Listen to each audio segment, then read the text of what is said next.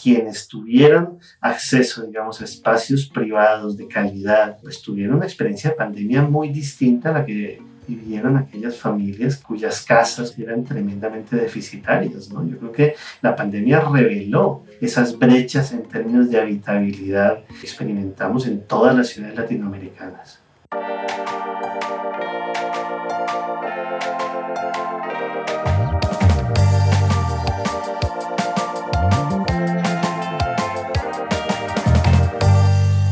Hola a todos y bienvenidos a Ciudad Data, el podcast del portal inmobiliario de Latinoamérica Properati. Mi nombre es Jairo Sarmiento, yo soy periodista de datos y me acompaña Daniela Luma, socióloga y UX Researcher de Properati. Estamos muy felices de presentarles este programa, un espacio donde hablaremos de las ciudades, el mercado inmobiliario y el mundo de los datos abiertos en América Latina. Así es, Jairo. Este podcast es para nosotros una oportunidad para detenernos a pensar más en profundidad sobre los lugares y las ciudades en las que vivimos, para reflexionar también sobre el pasado, el presente y el futuro. Y es que justamente en estas reflexiones es inevitable remitirnos al 2020, pero más que todo a lo que significó la llegada del COVID-19. En unos meses se cumplirá un año de que cambiará todo a nuestro alrededor, nos distanciamos, comenzamos a utilizar mascarillas y dejamos de vivir al ritmo al que estábamos acostumbrados, solo por poner algunos ejemplos.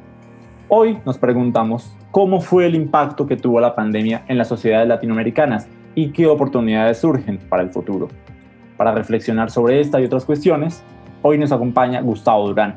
Él es doctor en arquitectura y estudios urbanos de la Pontificia Universidad Católica de Chile y es experto en marginalidad y pobreza en América Latina. Gustavo, muchas gracias por aceptar nuestra invitación a este espacio. Muchas gracias Jairo, muchas gracias Daniela por la invitación. Acá estamos en la ciudad de Quito, en Ecuador, muy, muy contentos con esta invitación. Bueno, muchas gracias. Nos gustaría preguntarte eh, cuáles fueron las primeras reflexiones que tuviste cuando empezó la cuarentena en Latinoamérica, ¿no? Eh, teniendo un poco en cuenta que vos eh, venís trabajando en el área de las ciudades y desarrollo urbano yo, tengo que reconocer desde la academia y desde mi formación que, la pandemia me, me, me, interpeló un poco esa excesiva subvaloración de lo, de lo privado. ¿no? Yo creo que eso es algo que, que, que, nosotros hoy nos estamos replanteando. ¿no? Y yo creo que la pandemia nos enseñó que el espacio individual es tan importante como el espacio público y el espacio colectivo. ¿no? Pues para mí la primera reflexión es esa, ¿no? Nos, nos mueve un poco los, los dogmas en torno a cómo construir las ciudades sin desconocer la importancia de lo público, sin desconocer la importancia de, de fortalecer los, los, sistemas públicos colectivos en términos de, de, salud, en términos de educación, en términos de transporte, en términos de medio ambiente, pero eh, una mirada, creo yo, crítica al tratamiento que le estamos dando a los espacios más particulares, a los espacios privados, que, que, creo que ahí es donde se marcó la gran diferencia, ¿no? Yo creo que quienes tuvieron acceso, digamos, a espacios privados de calidad, pues tuvieron una experiencia de pandemia muy distinta a la que vivieron aquellas familias cuyas casas eran tremendamente deficitarias, ¿no? Yo creo que la pandemia reveló esas brechas en términos de habitabilidad que experimentamos en todas las ciudades latinoamericanas. Bien, y la próxima pregunta que quisiera hacerte es si vos considerás eh, que las ciudades latinoamericanas realmente están preparadas para enfrentar un evento como este. Sí, Daniela, esa es una pregunta muy importante y es una pregunta que yo como, como académico, como científico, te tengo que decir que estamos en proceso de construcción de esa respuesta. Sobre todo porque esa es una pregunta que exige investigación real, exige medición real de indicadores eh, que nos demuestren efectivamente qué tan preparados estábamos y de qué manera lo hicimos, ¿no? Una de las cosas muy importantes que siempre pasan en todo proceso urbano latinoamericano es que todas las ciudades se comportan distinto.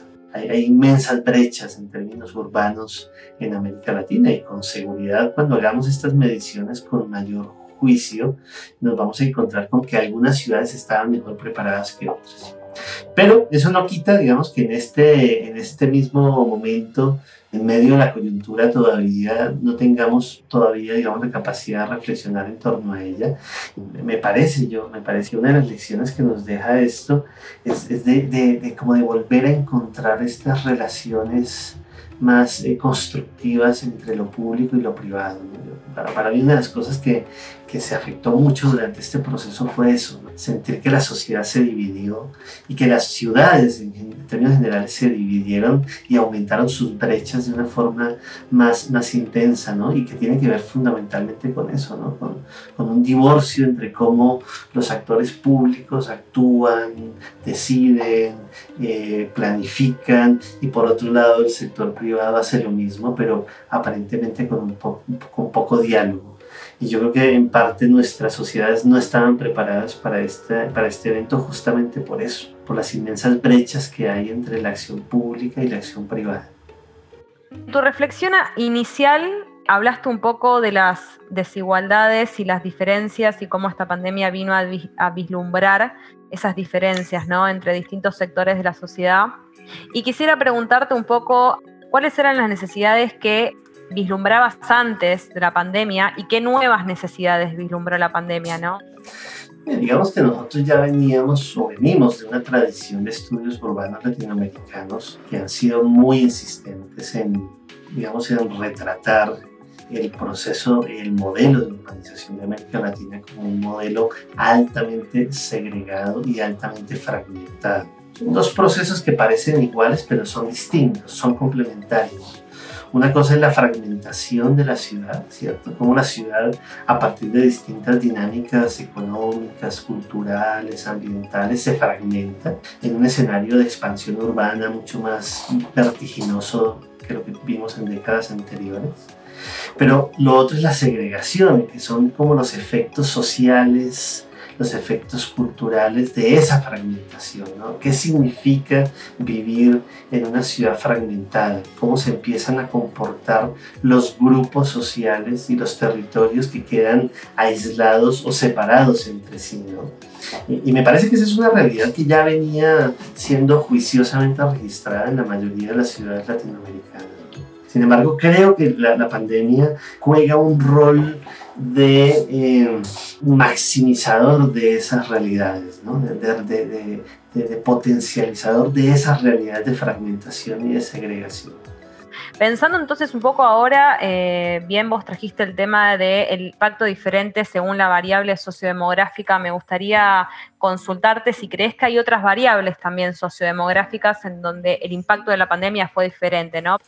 Sí, yo creo, yo creo que fundamentalmente hay dos variables para mí que son las que principalmente explican en términos sociodemográficos eh, la distribución inequitativa de los efectos de, la pandemia y, una de ellas es fundamentalmente la variable hábitat. Me gustaría que, que, la, que la empecemos como a conceptualizar así, digamos, no, no la variable vivienda solamente, sino la vivienda y todo lo que hay en torno a ella, ¿no? la capacidad que tiene una familia en un contexto de pandemia de poder eh, acceder a un pequeño parque, de tener un supermercado cerca, de tener la escuela, de tener eh, servicios públicos, sanitarios, de tener presencia, digamos, de distintas instituciones, tanto del Estado como del mercado, pero digamos, lo que tiene que ver con el hábitat. A mí me parece que ahí hay un, un eje de reflexión muy potente para explicarnos esto. A mí me parece que esa variable hábitat eh, supera variables que tengan que ver con edad, con género, eh, con etnia, que, porque para mí, digamos, es la que mayormente explicó la velocidad y la intensidad de los contagios que se dieron sobre todo en barrios marginales muy densamente poblados, pero también muy, muy desprovistos de toda esa red, lo que algunos autores llaman la densidad de una red institucional que es fundamental, digamos, para complementar eh, la vivienda como hecho, como hecho social. ¿no? Eh, pues hubo un sector muy grande de la población que tenía estas condiciones de hábitat muy precarias, pero que además digamos, se suma eh, sus condiciones de informalidad laboral que no le permitieron hacer teletrabajo, que no le permitieron quedarse en casa los dos, tres, cuatro meses que los estados decidieron confinar a su gente y que les, les tocó salir a las calles a, a rebuscarse como lo hacen habitualmente. Para mí, digamos, esas dos variables, hábitat informal, hábitat popular, hábitat precario, e informalidad laboral son para mi gusto los factores, eh, digamos, que explican una inequitativa distribución de los efectos de, esta pandemia en, términos urbanos. Bien, y pensando entonces un poco ahora en estas, bueno, en estas desigualdades que venías hablando y cómo Latinoamérica tuvo una resolución o una visión distinta de cómo tratar esta problemática respecto a Europa.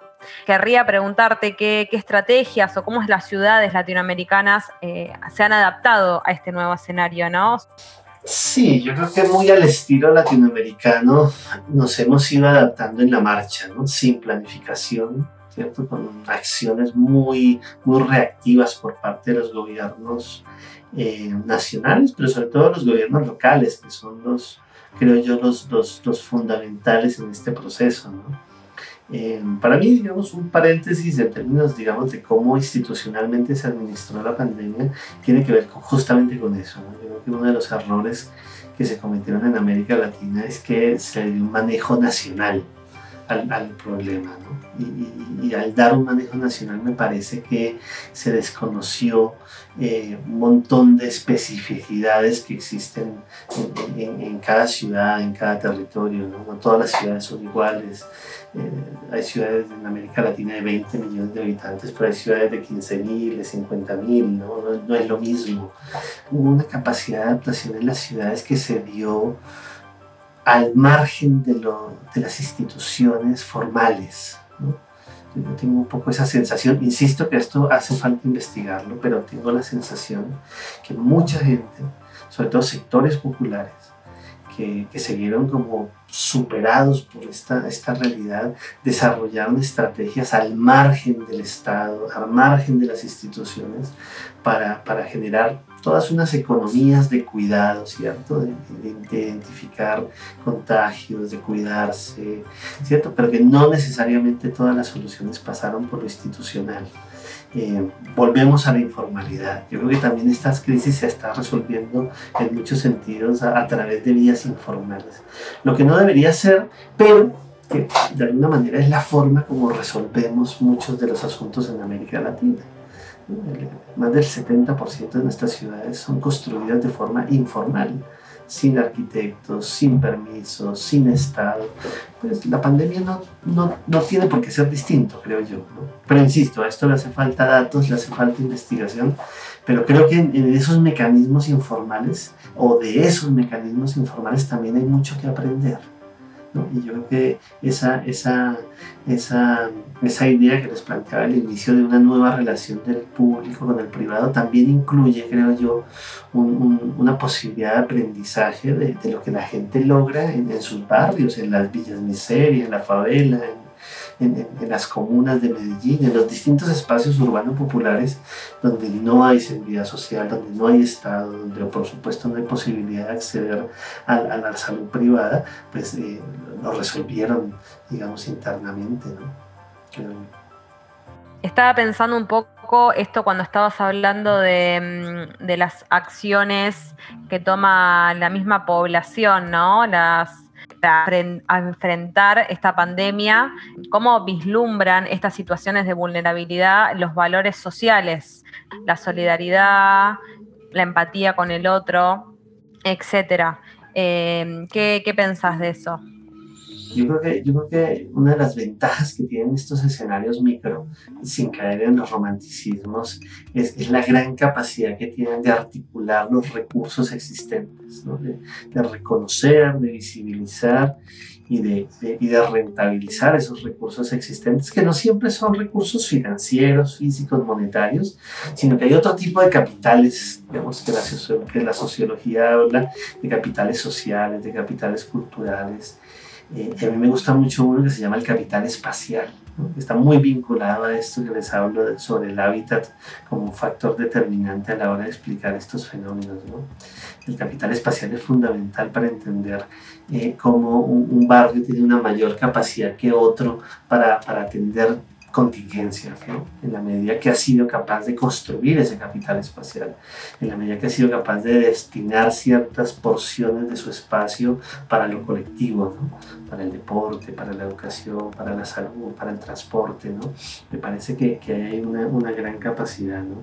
Yo, creo que, yo creo que una de las lecciones que nos deja esto es, es, esa, es esa transmisión internivel ¿cierto? Desde lo macro, desde lo nacional, hasta estos escenarios más micros para, para atender estos procesos. ¿no? Eh, pero donde yo creo, insisto, que lo local es lo más importante y dentro de lo, dentro de lo local estas dos esferas, la esfera del hábitat y la esfera de, del, del, empleo, de la informalidad, que si la empezamos a atender de una forma seria, pues estas cosas no nos estarían pasando. ¿no?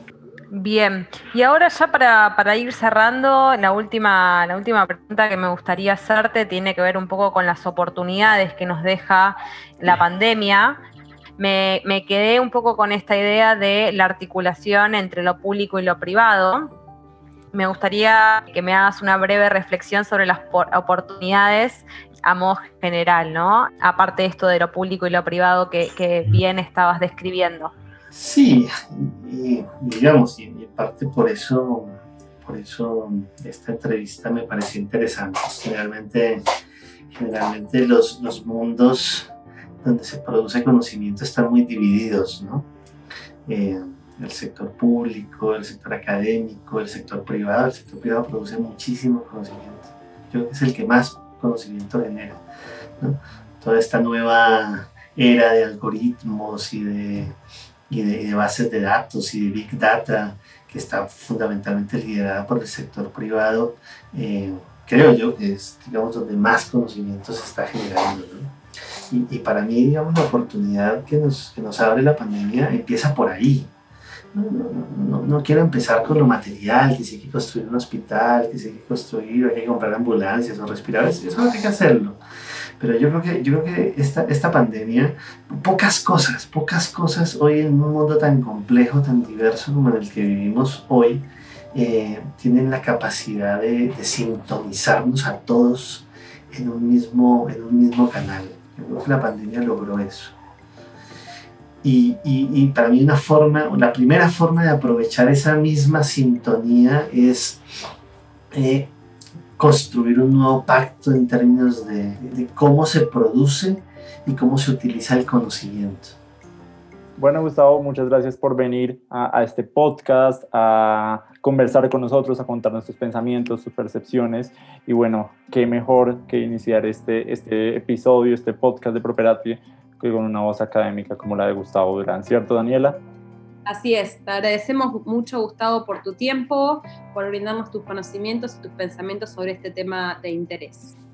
Bueno, y a mí ya para cerrar, sí me gustaría conversar un poquito, Daniela, y que me contaras cuáles fueron esos puntos que más te llamaron la atención, qué es esto que te queda sonando de esta conversación que tuvimos con Gustavo.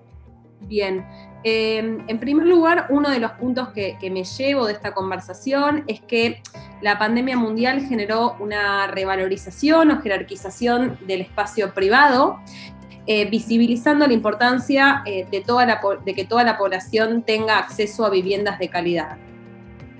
Sí, es que, bueno, durante la pandemia como que nuestras casas se convirtieron en un refugio en donde podíamos estar a salvo y claramente esto sí significó una experiencia de pandemia muy diferente para unos y para otros, Daniela. Sí, así es, tal como lo comentás, Jairo. Eh, ahora pensando en el segundo punto que me llevo, la segunda idea principal que me llevo, es que los estados manejaron la pandemia de una forma nacional eh, y no tuvieron la capacidad de adaptarse a los contextos locales. Perdieron de vista las necesidades que tenía cada barrio en particular. Claro, y es que, digamos, mm, al haber un manejo nacional, un manejo tan grande, se pierden de vista elementos muy puntuales, como por ejemplo la informalidad que existe en los barrios, eh, que muchas hace que muchas personas no puedan quedarse en casa eh, esperando la pandemia, sino salir, arriesgarse, arriesgar su salud y la de sus familiares, pues, bueno, para tener un sustento y un pan para sus familias. Tal cual.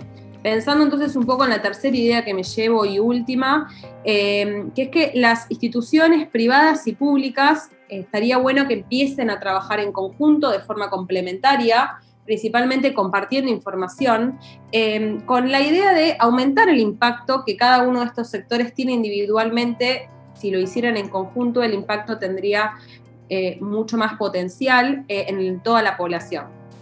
Claro, y es que justamente yo creo que es muy necesario que exista un diálogo, que exista este potencial, desarrollar este potencial entre las empresas privadas y las organizaciones del Estado para planear las ciudades, para ver cómo en conjunto eh, se pueden sumar esfuerzos para bueno, el bien y el beneficio de la sociedad.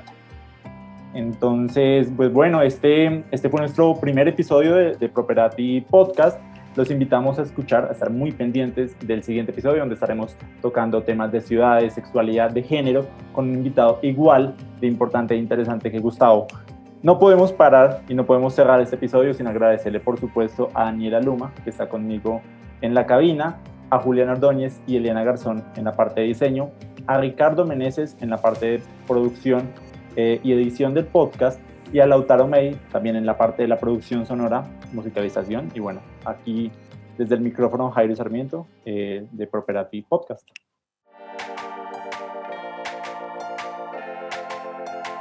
Properati, propiedades para ti, Properati, propiedades para ti, Properati, propiedades para ti, Properati, propiedades para ti, Properati.